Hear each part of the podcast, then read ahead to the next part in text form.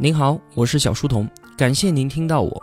我的音频节目首发平台是在小书童频道微信公众号，请您打开微信搜索订阅小书童频道。从此刻开始，我来帮您读书。小是知晓的小，在公众号内回复 QQ，我会把 QQ 交流群推送给您，期待您的到来。为了方便同学们收听往期节目，可以在喜马拉雅之类的各大音频平台搜索找到小书童频道进行收听，并且呢，点赞、评论、分享、转发都是对我极大的帮助。小书童在此叩谢。今天我们要说的是凯文·凯利必然当中的第九个关键词：互动 （interacting）。这个啊，就不用做名词解释了吧？毫无疑问，K K 要说的就是我们周遭的一切都将与我们展开随时随地的互动。先说个小故事吧。作者啊，K K 大叔的一位朋友，他有一个不到五岁的小女儿，就像今天很多年轻的家庭一样，他们家里面并没有电视机，而只有电脑屏幕。有一次，这位朋友他就带着自己的小女儿到另一家人那里去做客。而碰巧那家人有电视机，他的女儿就被这个大屏幕深深地吸引住了。他走到电视机面前，在下方四处的寻找，然后又看看电视机背后，奇怪地问：“哎，爸爸，鼠标在哪儿呢？一定要有某种方式与这个电视机互动吧？”还有一位朋友的女儿刚刚学会了说话，他就接管了这位朋友的 iPad，还没怎么学会走路呢，就已经可以使用 iPad 上的 APP 画画了。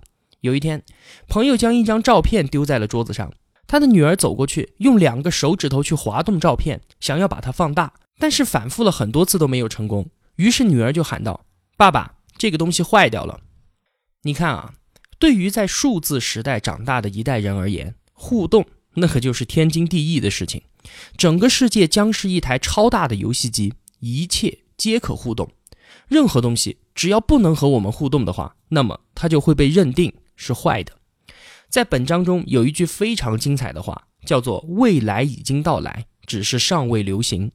从上面两个小例子我们可以看到，哈，未来确实已经降临了，只不过只有一小部分人知道它是什么样子，而这一小部分人恰恰他就是小孩子。孩子的生活方式就是我们未来的生活方式，更多的情绪，更多的互动，更多的好奇，以及对等待的毫不耐烦。你想想看，是不是这样的？今天我们要说互动，我们就要从一个不得了的东西来展开。这个不得了的东西叫做 VR，虚拟现实。VR，同学们可能早有耳闻，肯定有不少的同学认为，这不就是一个加强版的游戏机吗？电脑它是桌面上的游戏机，智能手机它是口袋里的游戏机，VR 只不过就是身临其境的游戏机罢了。确实也如此，但是呢，这仅仅只是他们的一个侧面。电脑和智能手机，它们到底是什么？一直和我一起看书的同学们应该都知道，PC 它是第一代的互联网信息终端，而智能手机呢，它是第二代的移动互联网终端。那 VR 是什么呢？它的非同小可，就是因为它其实是第三代的互联网信息终端。马化腾曾经说啊，他创立腾讯十几年来，每一年都感觉自己的公司要死了。如果不是他们抓住了智能手机、移动互联网的机会，手握微信这颗定海神针的话，那么腾讯可能已经泯然众人矣啊。而马化腾又说，能够打败微信的，一定是下一代的互联网信息终端，而其中就包括虚拟现实。现在您明白了吧？VR 它可不仅仅是超级游戏机，它可是能够干掉微信。干掉你手中的 iPhone、iPad，甚至是干掉你桌面 PC 的互联网商家必争之地。早在1989年的时候啊，KK 大叔和他的科技小伙伴们就已经接触到了虚拟现实。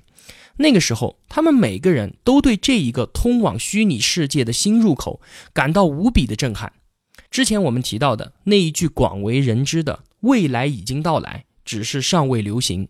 就是出自当时 KK 大叔的一位小伙伴之口，请注意哈，这可是一九八九年的时候，当时我只有一岁，在场的所有人都断言，虚拟现实技术将在五年之内变得无处不在，即使最晚，这一预见也会在十年之内，也就是两千年之前的时候被实现。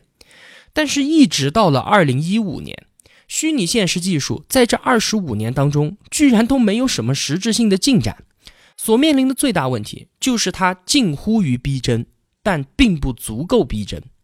只要在虚拟情境里面啊停留十分钟以上，那画面的粗糙和动作的卡顿就会引起用户强烈的不适。而要解决这个问题的办法，那就是砸钱。一台设备需要投入上千万美金，这就让虚拟现实技术变得遥不可及。其实说白了，它就是技术和市场相互推动，技术商业化的问题一直都没有得到有效的解决。然而啊，久旱逢甘霖，在二十五年之后，VR 的救世主出现了。他是谁呢？居然是智能手机。智能手机成功的背后，就是科技商业化的成功。这就推动了高分辨率屏幕质量的提升，还有动作传感器的不断强化，并且呢，成本也在不断的降低。这些啊，其实都是虚拟现实这二十五年以来渴望已久却不曾得到的东西。很快，当你戴上 VR 头盔或者是眼罩，通过屏幕把你置身于一个虚拟世界的时候，你的眼睛会被蒙蔽。那个场景它会是明亮、没有闪光、没有肉眼可见的像素点的。你会以为自己正在通过一个真实的窗子观看到一个真实的世界，并且你十分确定看到的那绝对是真实的世界。这就是第一代的虚拟现实。我们还需要通过头戴设备来实现它。有第一代，肯定就有第二代嘛，对吧？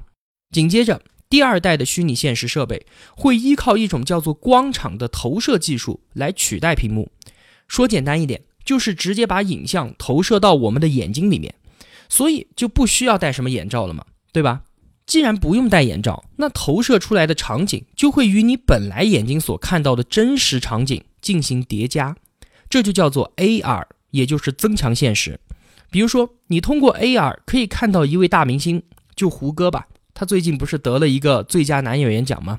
好，你会看到胡歌，他就坐在你旁边，你可以站起来，绕着他三百六十度的走动，或者是走近一点。他都会真实可见，因为人工场景是添加到你通常看到的现实世界场景当中，所以相比先前你从屏幕上看到它，你的眼睛会更加深层次的聚焦，以至于这种技术引发的错觉会有很强的现场感，你几乎就会发誓说胡歌他就真的坐在你面前啊。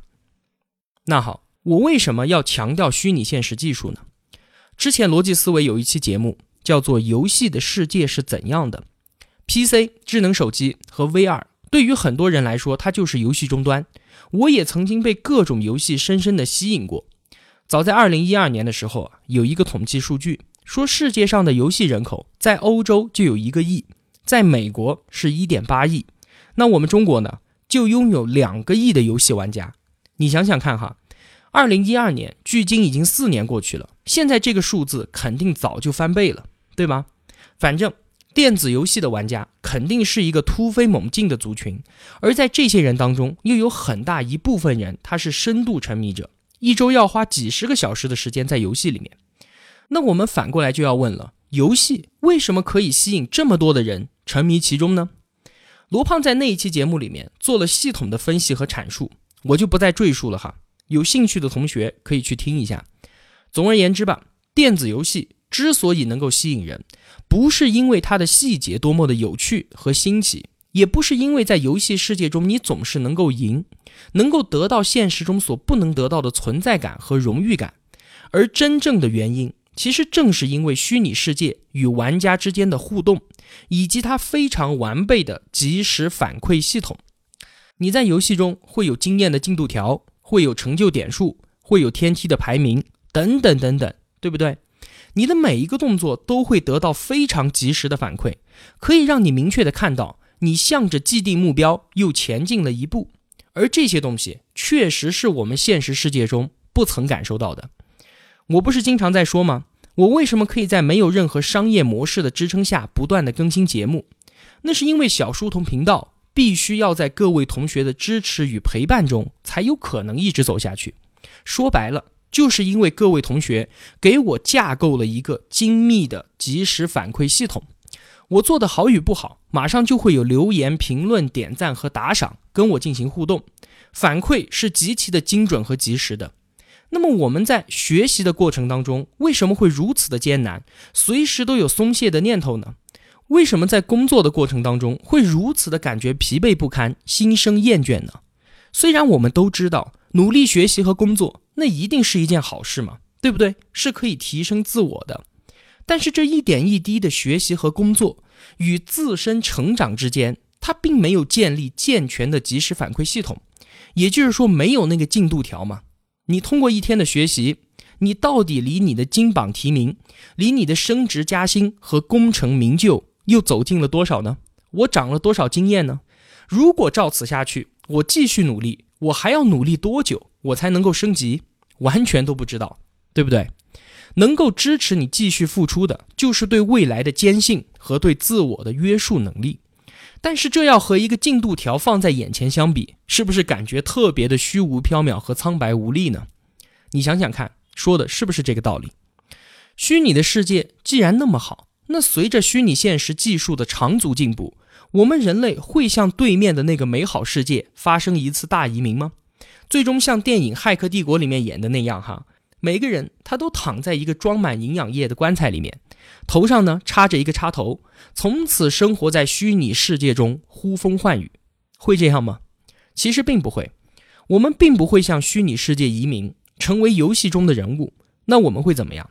就是把游戏世界中那种迅捷、快速并且绵密的互动及时反馈系统移植到我们的现实生活中来。这个就是本期节目我要说的重点，它就是互动的趋势。我们回头再来看 VR。在虚拟现实技术中，其实隐含着一个真相，那就是虚拟世界里面发生的每一件事情，无一例外，它都会被追踪，会被记录下来。虚拟世界可以被界定成为一个受到全面监控的世界，因为那里没有哪件事情的发生是不受监控的。这使得我们可以很方便地实行游戏化的行为，比如说奖励分数啊，提升等级啊，或者是根据贡献值给你打分等等等等。提供更多更好的互动和反馈。然而呢，我们未来所处的真实世界同样也会装设各种的传感器和互动的界面，这就使得它变成了与虚拟世界类似的可以追踪的世界。我们每天大多数的时光都会在这个世界当中度过。我们被周围的事物追踪的时候，实际上我们自己也在追踪自身，以寻求自我的各种行为数据。我们可以使用与虚拟现实中类似的互动技术，比如说直接使用手势和语言来和我的电脑啊、我的手机啊和所有的家用电器进行沟通。另外有趣的是，我们可以采用同样的游戏化方式来创建奖励机制，在现实的生活里面引导人们向预先设定的方向前进。比如说，我可以通过各种行为积累分数来度过自己的一天，像是正确的刷牙、行走了一万步。或者是安全驾驶，这种愿望的实现都归功于这些行为是可以被数据化和被追踪的。你在日常测验中的表现非常的优秀，你不会得到一百分，而是直接让你就提升等级。你也可以通过捡垃圾或者是资源回收来获得分数奖励。像这样，不仅仅是虚拟世界，普通的生活也同样可以被游戏化。那好。我们带着这样的认识再来看我们身处的这个世界，那实在是太 low 太 low 了，是吧？我们已经习惯被各种设备包围，我们也在每天与各种设备之间进行着互动。比如说，在手机上你收听小书童频道的节目，用电脑上网，用遥控器来指挥空调和电视机，对吧？但是啊，经过刚才的畅想之后，你会不会觉得这些互动怎么会这么的笨重呢？必须还要通过键盘、通过鼠标、通过触摸屏或者是遥控器才能进行人机交互呢？而且这些互动有些还非常的复杂，像是我要和电脑、手机交流，我需要输入文字，对吧？那我还得学会使用输入法，还要熟练的掌握键盘。虽然我们已经习惯了这种互动方式，并且觉得一切都是理所当然的，但是我们在虚拟现实中，它怎么可能会是这个样子呢？我们应该是趋于自然的方式来进行人机交互，可以像与人交流一样，直接和一切的设备说话，也可以凭借手势就直接把我们的意图传达给那些并不像今天一样冷冰冰的机器们。大家可以想象一下钢铁侠和他的机器人秘书之间的交流方式，对的，就是这样的。我们熟悉的尼格洛庞蒂就是写数字化生存的那位。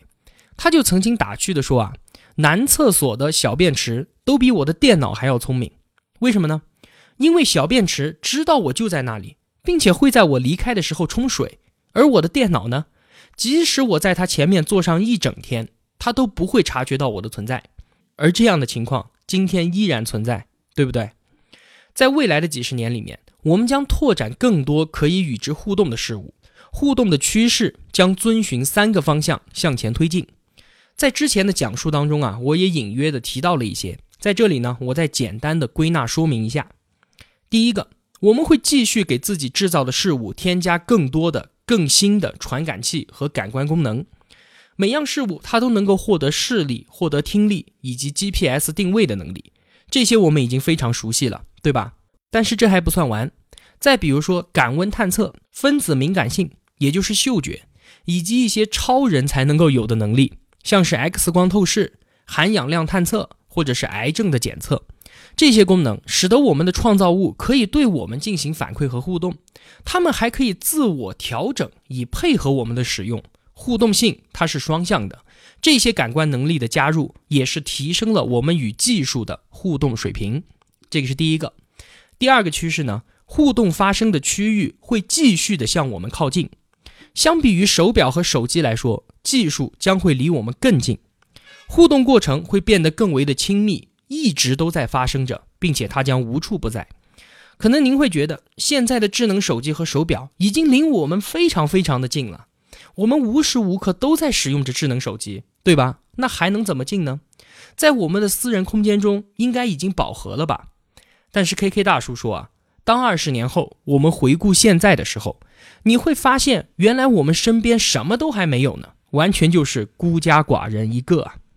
第三个趋势，最大程度的互动会要求我们跳入到技术本身，这也正是虚拟现实技术允许我们实现的。数字世界离我们是那么的近，以至于我们已经身处其中，在一个技术塑造的世界里面。我们和他人之间的互动将是以虚拟现实的方式来展开的，那么与物质世界之间的互动呢，将以增强现实的方式来实现。技术会成为我们的第二层皮肤。简单理解，还是想想钢铁侠就可以了，好吧？K K 大叔给出了未来互动趋势的发展方向。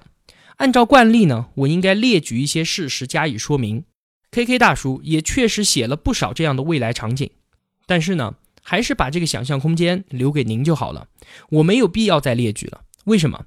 因为这就和科幻小说里的情景是一样一样的，大家都可以想象的出来。当然了，肯定也不是上天遁地无所不能嘛。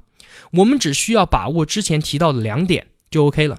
第一点，未来我们接触到的一切皆可互动，如果不能，那么它就是坏的，我们就需要使用技术来修复它。第二个。未来的现实世界，它就是一个庞大的游戏世界。我们要把虚拟世界当中随时随地的信息追踪、互动以及及时反馈系统移植到我们的现实世界当中来。以上两点无疑又是给我们当代每个人的巨大商业机会。只要把握住了这两点，我们对于互动趋势的判断就不会出现太大的偏差。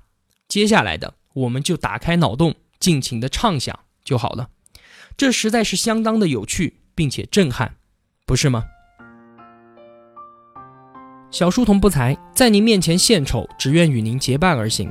如果我对您有帮助的话，还希望您能打赏一些。小书童感激一路陪伴的是这样慷慨的您。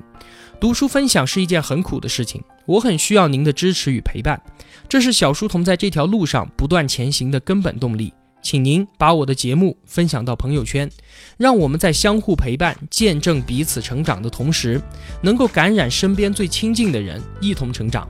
小书童在此叩谢。好了，感谢您的聆听与陪伴，我在这里与您不见不散。